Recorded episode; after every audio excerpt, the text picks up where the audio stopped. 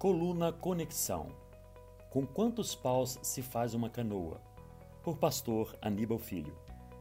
Isso depende. Se for um tronco grande e grosso, ao escavar todo o seu miolo, como os indígenas faziam utilizando fogo, é possível transformar esse tronco em uma embarcação para duas ou mais pessoas ou para um bocado de índiozinhos serelepes.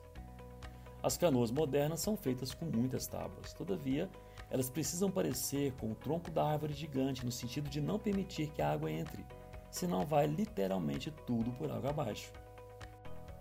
A jangada rústica é feita com várias toras mais finas de madeira e flutua no rio, isso desde o período neolítico.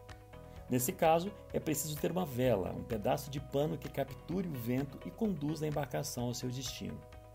Os pescadores fazem isso até hoje, com uma bússola, aventurando-se em alto mar. Uma coisa é certa, dá até para sobreviver a um afogamento se agarrando a um tronco que paira sobre a correnteza. O importante é salvar a vida. Uma arca já é algo bem mais engenhoso. A mais conhecida levou um século para ficar pronta, contando, é claro, desde o corte das árvores, passando pelo preparo da madeira e terminando com revestimento com betume, uma espécie de cimento natural impermeabilizante, para garantir que todos ficariam sãos e salvos até o dilúvio passar. A expressão vou te mostrar com quantos paus se faz uma canoa é um arrobo quase milenar e parece estar associado à canoa de uma tora só. Provavelmente, o esbravejante pai quer dizer ao filho quem é que manda, quem está no controle. De que madeira forte, certamente se referindo a si mesmo, é feita a canoa que conduz tudo e todos no mesmo barco, o chefe da tribo. A canoa, a jangada e a arca precisam cumprir muito bem o seu propósito, senão dadas as devidas circunstâncias, podem fazer com que tudo que esteja sendo conduzido por elas pereça, principalmente vidas humanas. Todas precisam de um líder, um canoeiro experiente, um jangadeiro perito ou um Noé. A Igreja do Senhor é por vezes comparada à arca, onde se abrigam todos os viventes que precisam sobreviver às turbulentas ondas e tempestades que assolam a vida de todos. Uma canoa pode ser um pequeno grupo, uma pequena estrutura de acolhimento para ajudar um e outro na travessia difícil.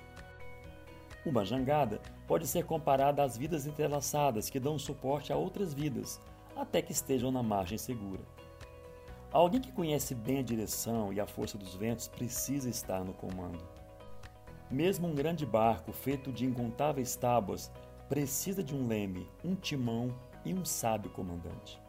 Uma ordem errada ou instrução mal feita pode deixar o barco à deriva, acabar em naufrágio e todos a bordo podem perecer. Até um tronco forte que consegue flutuar sobre as águas revoltas pode ser um irmão que se estende a outro irmão e oferece apoio e segurança naquele fatídico dia em que as águas turvas e bravias insistem em engoli-lo. Seja como for, as tábuas precisam estar unidas, sem brechas, cimentadas pelo betume do amor.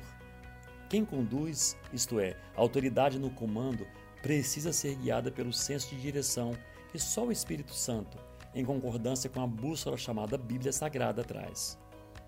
Jesus precisa necessariamente estar presente. Ele tem poder para acalmar a tempestade, fazer com que se aquietem as ondas e até nos fazer andar sobre as águas, se preciso for. Vivamos em unidade.